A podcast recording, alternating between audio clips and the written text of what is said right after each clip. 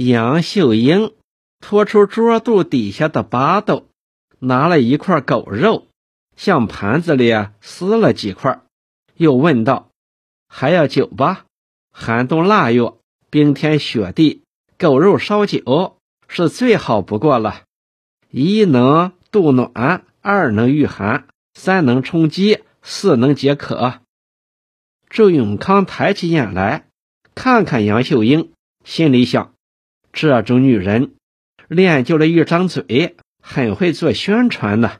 笑道：“我本来不想喝酒的，你说了这么多好处，好吧，来四两，半斤也成。”杨秀英一边忙着称狗肉，一边扭头向黄大全道：“你那杯子放不下来了吗？快帮这位同志打半斤酒。”好的。口子酒就是随喜大曲。黄大全懒洋洋地站起身，摸过酒壶，走到酒坛旁，打好酒送过来。朱永康接过酒壶，沙沙斟满酒，端起杯子放到唇边，吮了一口，便又放下杯子道：“这酒太凉了。”杨秀英送来狗肉。用眼角细细打量了周永康一番，笑笑道：“同志啊，你不知此地的风俗吧？此地人喝酒，夏天喝热的，冬天喝凉的。”周永康不解，问道：“那为什么？”杨秀英道：“热酒下肚是冷的，冷酒下肚以后要起火的。”周永康道。还是请你给我烫一烫吧。周永康一走进芦席棚子，黄三等人便不再讲话了，一个个都埋着头喝酒吃花生。只有黄龙飞偷偷地在仔细打量着周永康。壶里的酒渐渐空了，黄大全又去打了一壶，恭恭敬敬替黄龙飞等人斟满了杯子。自己活像猴子一般蹲在凳子上，叼着烟卷儿，缩头夹颈，喝了一口酒，问黄龙飞道：“还要狗肉吗？”黄龙飞哼一声，两眼始终没有离开周永康。周永康进了杨秀英的芦席棚子，听他三句话一说，也看透杨秀英是一种什么货色了。他埋着头。只顾喝酒，看也不看他。当杨秀英在他身边走来走去的时候，顿时有一种难闻的气味扑鼻，使他有点头痛。但是他对杨秀英那种百般的殷勤，不断来问长道短，又不得不应付几句。当杨秀英二次送来狗肉时，周永康忙伸手挡住，说。不吃了，大嫂贵姓？就是这集上人吗？杨秀英道：“俺婆家姓任，娘家姓杨，家住在乡下。不瞒同志说，俺的当家人死了，有个小叔在乡里当干部，这也是春荒当头，实是没有办法，才在集上做个小生意。要是有办法，谁来卖狗肉呢？”好处在乡里跑跑，也能为大家办点事哈。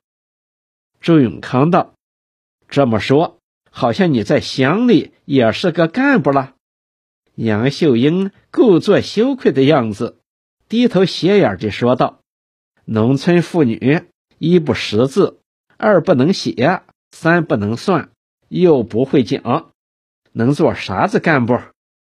周永康。不愿和这种人闲扯瞎拉，便把话题一转，问道：“我向你打听一个人，不知你是否知道？”杨秀英道：“同志啊，你不要看俺是个女人，凡住在这周围邻近三十里、五十里路之内的人，有名则知，无名不晓。不知你问的是哪一家、哪一户，姓甚名谁，是男还是女？”周永康道：“我问的不是某一家某一户，我想打听一下，在这一带地方有没有姓换的。杨秀英愣住，一时想不起来附近哪个庄上有姓换的，可是他又不愿回答不知，便转口问道：“同志啊，你知道他住在哪个乡、哪个庄？线下找人难得很。”过去的乡保甲都变了，区也变了。俺们这里过去叫南平区大营乡，现在改为黄团区黄泥乡。你不说他住在哪个庄子上，不容易找啊。祝永康摇摇头道：“不知道，什么也不知道。我只知道他姓换，名叫换手田。”杨秀英道。你和他有亲吗？祝永康道：“没有。”杨秀英道：“有故吗？”祝永康道：“也没有。”杨秀英道：“一没有亲，二没有故，你找他做啥？”祝永康道：“你告诉我，这里有没有姓换的吧？”杨秀英道：“俺们乡里有姓万的，就住在。”祝永康道：“不是姓万，是姓换。”叫换手田儿，官换的换，守夜的守，田地的田。杨秀英蹙起淡淡的眉毛，笑笑：“你真把俺说糊涂了，从来没听人说过哪个庄上有姓难的。难难，真的把俺难住了。”黄龙飞竖起一双蒲扇耳朵，侧着脖子，静静地在那里听祝永康。和杨秀英谈话，这时用腿抵抵黄三儿，撅撅嘴道：“你看这个小娘们儿多有本事，三言两语就把这个穿黄军装的勾搭上了。”黄三儿斜过眼来看看，说道：“这是一只仙桃，谁看到都会淌口水的。”黄大全指指黄三儿道：“你。”这是人说的话吗？黄龙飞道：“你放心，这个穿黄军装的是过路的，不会碰破你的机壳。他要是真的能在这里工作，倒有个好花生壳子。”黄大全从凳子上滑下地，把桌角一拍：“拍！你是胡扯的啥？”周永康没有听到这几个人。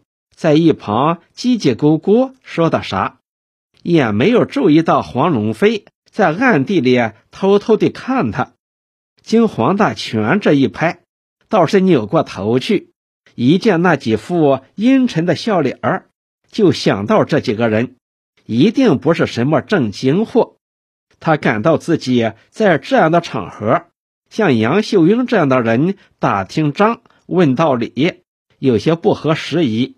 连忙喝干了杯子，站起身，打开旅行包，向杨秀英道：“算账吧。”杨秀英笑道：“这就爱财了。”黄龙飞走过来，非常客气的点点头，插嘴问道：“这位同志啊，听你说话的口音，不像是我们淮北人，恐怕是……”